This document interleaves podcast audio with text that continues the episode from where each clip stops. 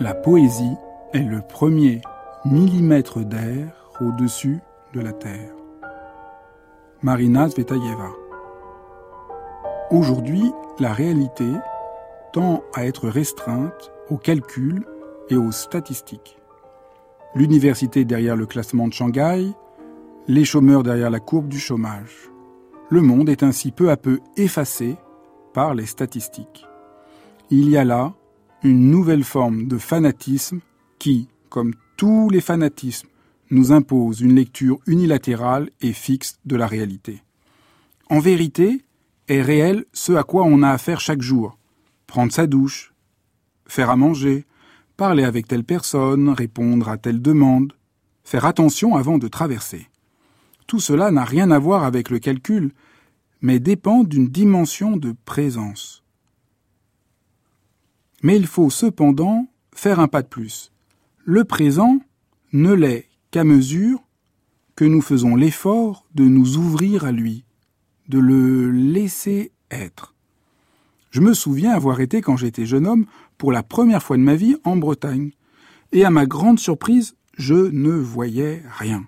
Je voyais certes la mer, les rochers et le ciel, tout cela était très beau, mais j'avais l'impression d'être dans une carte postale.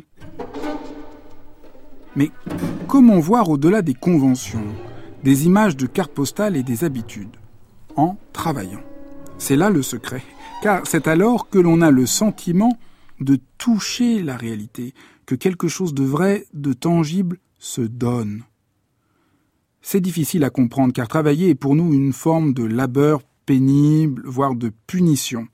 On croit ainsi qu'il faudrait se sacrifier pour, plus tard, peut-être, en tirer un éventuel bénéfice. Or, le travail qui ouvre à la vie n'est pas de cet ordre. Il repose sur un engagement qui fait grandir ce qu'il touche. Ainsi, travailler à jouer ce morceau de musique, travailler à cultiver son jardin pour voir ses fleurs éclore, travailler à aider notre enfant à grandir. Voilà qui peut vous faire vivre ce bonheur. Pour Marina Zvetaeva, tout travail est, en ce sens, lié à la poésie, qui nous aide à découvrir le secret des choses. Je me souviens, avoir enfant, longuement regardé mon grand-père, qui était tailleur pour dames. Il entrait dans la réalité des choses. Il les touchait avec une si belle dextérité. Ce fut ma première initiation à la poésie.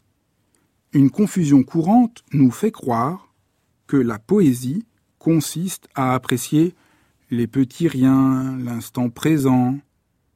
Mais c'est là bien naïf et limité. Cela ne nous fait pas respirer. Vous respirez quand vous n'êtes plus englué dans les usages et les habitudes, dans le calcul, dans le prévisible. Sans poésie, l'instant présent est bien lourd, banal et ennuyeux. La poésie est le premier millimètre d'air au-dessus de la terre.